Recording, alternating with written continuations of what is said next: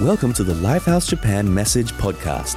ライハースジャパンのメッセージポッドキャストへようこそ Please make sure to follow or subscribe so that you can get the latest messages. 最新のメッセージを受け取るためにぜひチャンネル登録お願いします We hope that you are inspired and empowered and encouraged by the message today. 今日のメッセージで励まされることを信じています Let's enjoy it together. 一緒にメッセージを楽しみましょう Hey everyone, Adrian here from Lifehouse Church in Tokyo, and it is an absolute joy to share the Word of God with you today. So, we are in February 2023. Can you believe it? We're already in February, and it is an amazing year that is ahead of us as a church. And God has been speaking to us out of this great scripture in Psalm 16. Pastor Rod shared it in our Vision Sunday, and our theme for this year is closer.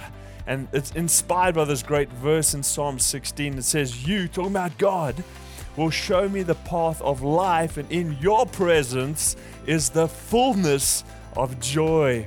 And so we are uh, looking at this series called Closer to Joy in February. Closer to Joy. The, we're going to learn together, discover that closer we get to God, the closer we get to the fullness of joy. When we press in, when we lean into God, we're going to experience joy.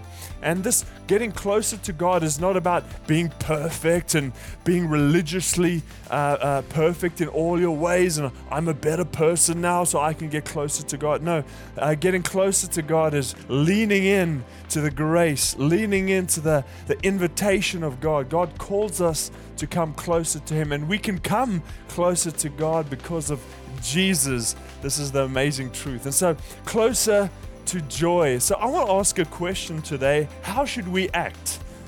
In the presence of God, okay? So, how should we act when we come closer to God? How should we act when we are praying? Or how should we act around God when we at church? This is what we're talking about getting closer to God and and when we're closer to God what is the atmosphere around God and I remember growing up in the church whenever I was a pretty hyperactive kid and I had lots of energy, but I remember when I had to go to church, I had to um, uh, uh, be, as soon as you walk through those doors, you had to be a little bit more serious and quiet. And everyone was like sitting in these pews and had their heads bowed and whispering things. I don't know what they were saying, but um, just people, good people, just wanting to connect with God. But my whole image of church was you had to be very quiet and during the message i was like fidgety and i had to try and sit still through a long message and and this was my image of of of god. He was very serious and and the only way to honor god the only way to respect god was to be very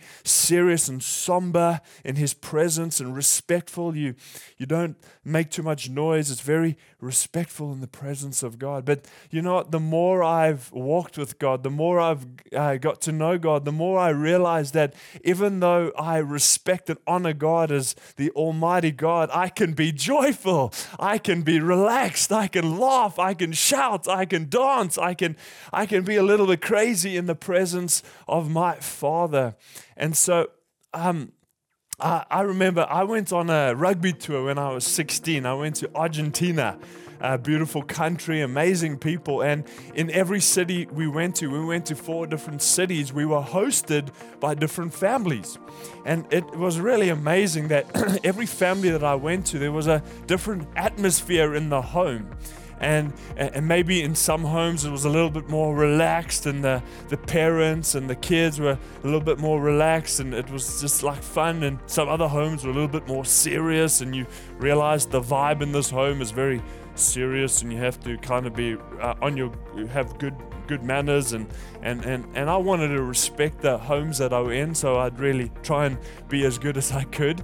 Um so there were these different atmospheres and and the same when I was uh, visiting friends when I was living I'm, I'm from South Africa and I'd go have sleepover parties at friends houses and and different homes had different atmospheres. And in some homes the kids and the parents had a great relationship and even though the ki- parents uh, kids honored and respected their parents. They were friends and they, they had fun together. There was joy and peace and, and fun in the home. And you'd go there and it'd just be this great atmosphere. But in some other homes, the, the kids and the parents had a bit of a, a tough relationship and there'd be a lot more, it would be a very serious home and you had to be like a lot more quieter and it was a bit like uh, on edge sometimes. And so different homes had different atmospheres. And I, I, what I saw both in Argentina and in South Africa was often it was the father that set the tone of the house. So that's what we're going to look at today is what kind of father is our heavenly father?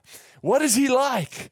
And how should we act in the in the house of God and in the presence of our father? And as I said, tradition had taught me to be very, very uh, like respectful and quiet. But what does Jesus teach us? I think the best place to learn about the Father is from Jesus. So, Jesus tells us this great story in uh, Luke chapter 15, and he is telling the story in response to some religious leaders. So, the religious leaders of the day who taught that being in the presence of God and all the religious do's and the religious don'ts, you had to be very focused and really those kind of guys. These were the guys that were teaching the people, and they had seen Jesus hang out with a lot of notorious sinners and tax collectors, people that they were like, these people are the furthest from God. Why is Jesus hanging out with them? And so Jesus tells some great stories. One about a shepherd who loses a sheep and goes and finds a sheep and gets so excited. A story about a woman who loses a coin, and when she finds it, she throws a party. But then he comes to this great story called the prodigal son.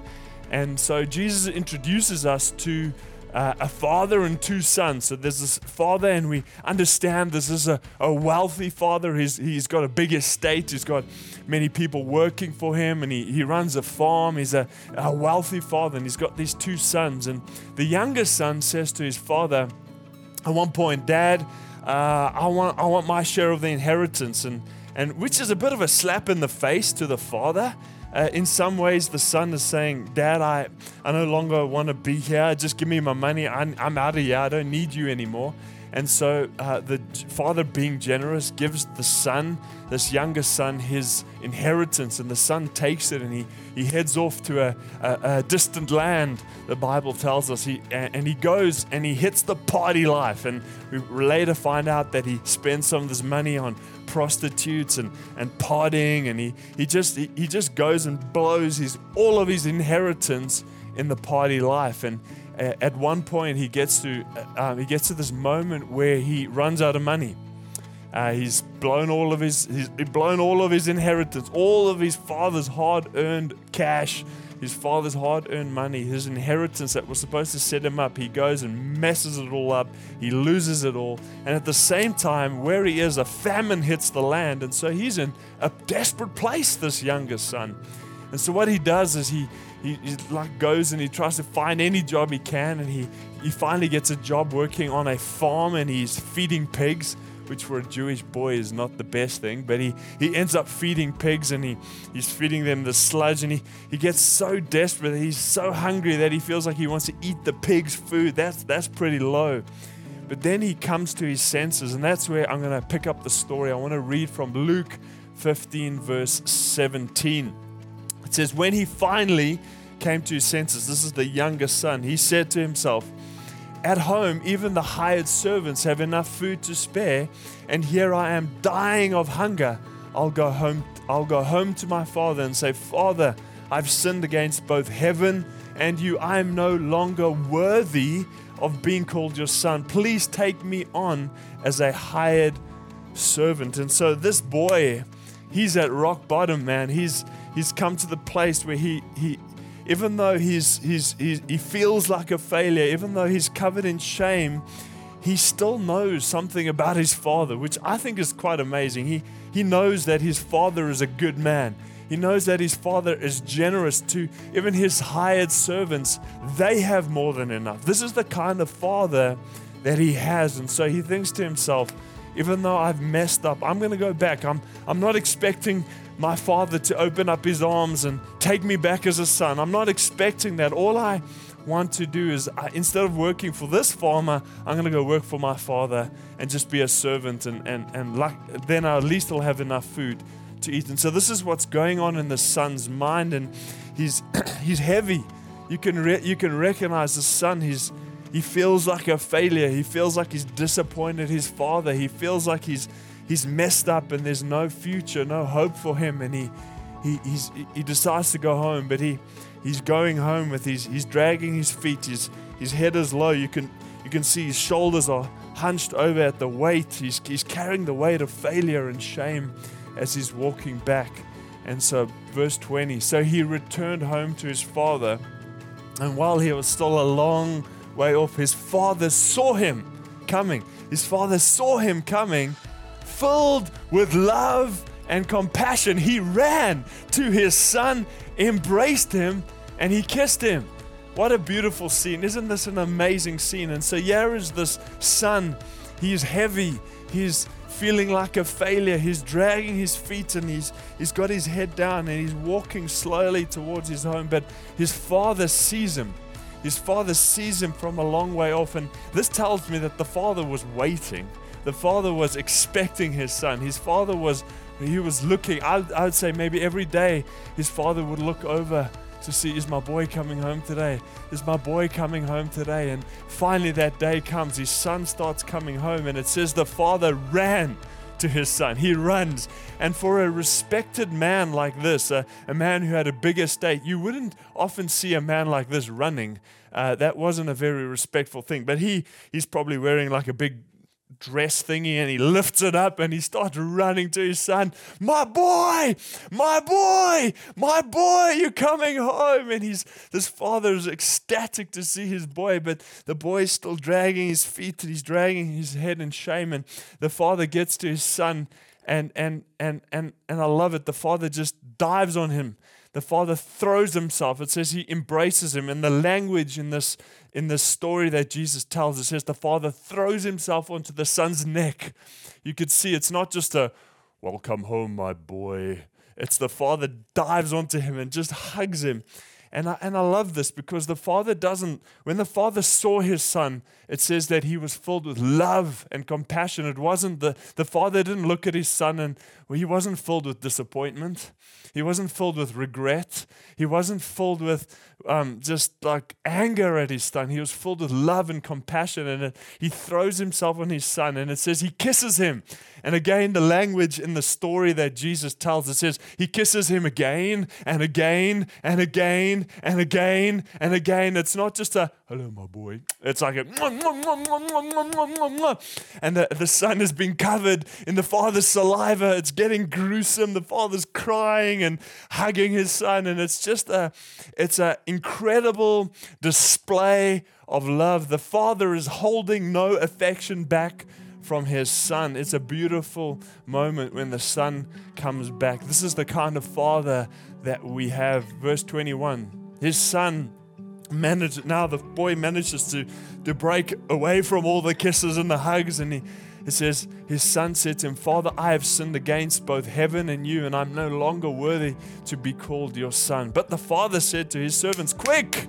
Bring the finest robe in the house and put it on him. Get the ring for his finger and sandals for his feet. And let's kill the calf that we've been fattening. We must celebrate with a feast, for this son of mine was dead and he has now returned to life. He was lost and now he is found. So the party began.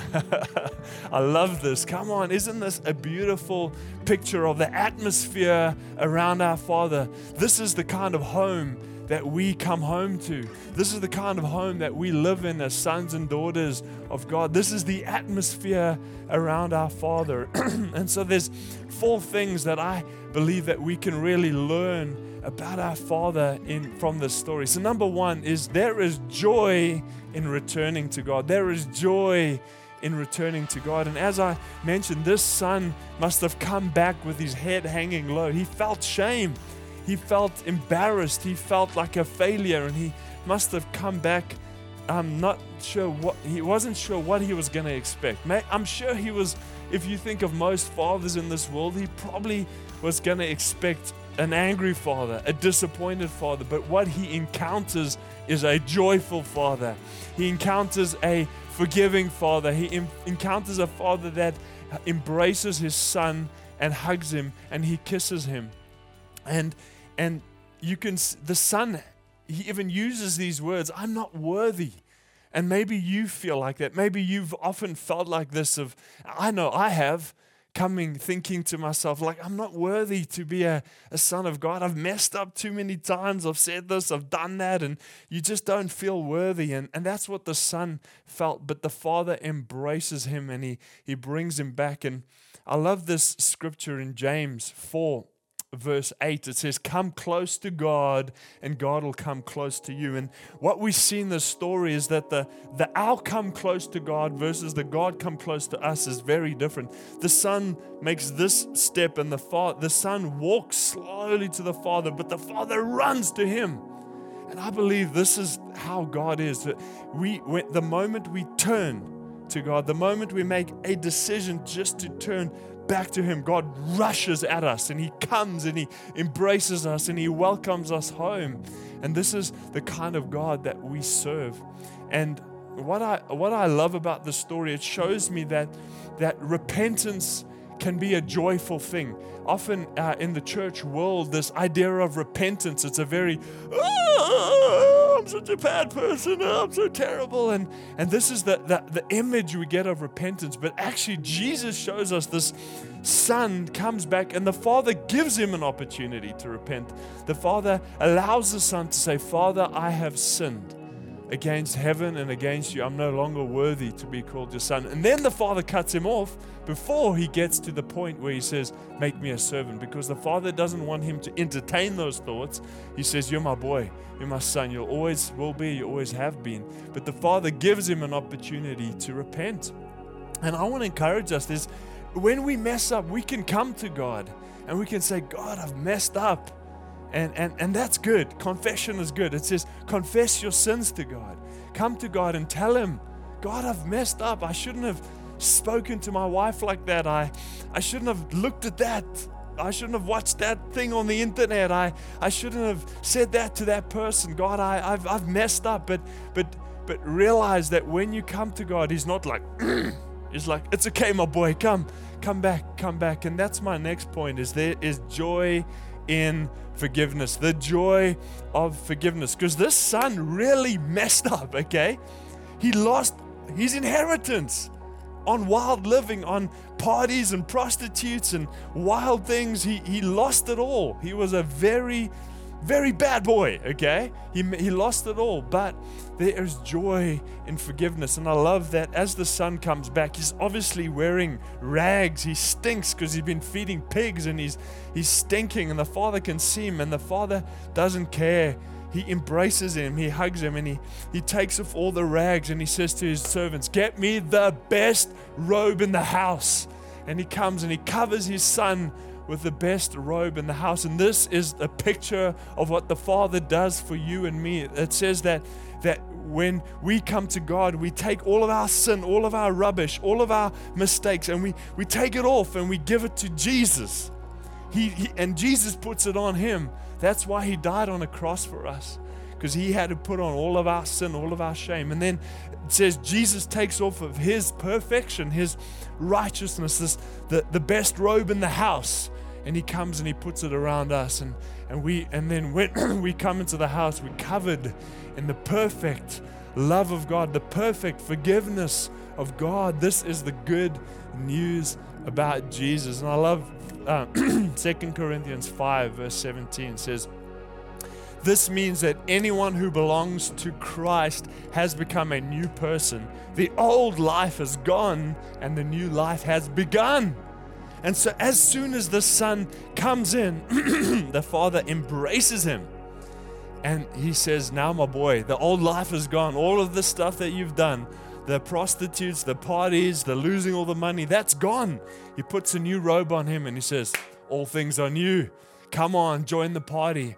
And so when you and I are around God, we don't have to be um, just embarrassed and, and ashamed of our past because as soon as you come back to God, He removes all the rubbish and He puts the best robe in, uh, in the house upon you. And it takes me to my next point is there, there is the, the joy of acceptance the joy of acceptance. This son had lost his inheritance, and, the, and he comes back saying, Father, I'm not worthy to be called your son. Make me a servant. But the father doesn't have any of it. Man, the first thing he says to the servant, get the best robe and get the ring for his finger and the ring symbolized the authority of the family. It was the, the family ring. It was the only family members. Servants don't wear the family ring, only sons do. So the first thing the father does is reinstate this boy as a son in the house. And that would have given the son authority to make decisions for his father. So even though he had messed up everything that the father had entrusted to him, the father still gives him authority and acceptance in the house. And so you and I, when uh, you don't have to be feel like you are just a servant in the house, you have a place in the Father's house. You are a son or a daughter of God. And I, I love this. Ephesians, Paul talks about this heart of God. He says, Ephesians 1 5, God decided in advance to adopt us into his own family by bringing us to himself through Jesus Christ. This is what God wanted to do, and it gave him great pleasure. Come on. This is what God teaches us. This is what that we're learning through this story that God is a father that loves us so much. It says in Ephesians, yeah, that in advance God decided, before you were even born, God decided that He wanted to adopt you into His own family. God looked at you and He thought, I want you. And it says, yeah, God decided. So it wasn't by chance. It wasn't just like one day uh, God was like, well, I guess I need to d- adopt you. I guess you don't have a family. God says, it says God decided to do this. It says God wanted to do it. So it was something that God wanted to do. And the third thing, it says it gave God great pleasure. Do you know that God you being in God's family gives him great pleasure. God, the creator of the universe, the God of who actually doesn't need anything, takes great pleasure in you and I. And what an amazing Father. Come on, let's just give God a, a big praise. This is the God that we serve. And he, so the father reinstates his son. He says, Come, I got to put a ring on your finger, put the best robe in the house, and we're going to have a party. That leads me to my final point is the joy of the party. Do you know that God likes to party? God likes to party. This is the story the father is the first. He is the party. He's the one who gets the party started. His son comes home and he says, Okay, let's get DJ, go. People, get the fattened calf, get the robes, get the the party needs to begin. And, and the father's there on the dance floor and he's he's doing the cheesy dad dances, but he's having a party because he is his son is home. And I love there's this amazing scripture, this prophetic uh, picture of God coming from Zephaniah 3:17. It says, "For God, for the Lord your God is living among us." Isn't that amazing? God lives amongst us. God lives inside of us. He is a mighty Savior. He will take delight in you with gladness.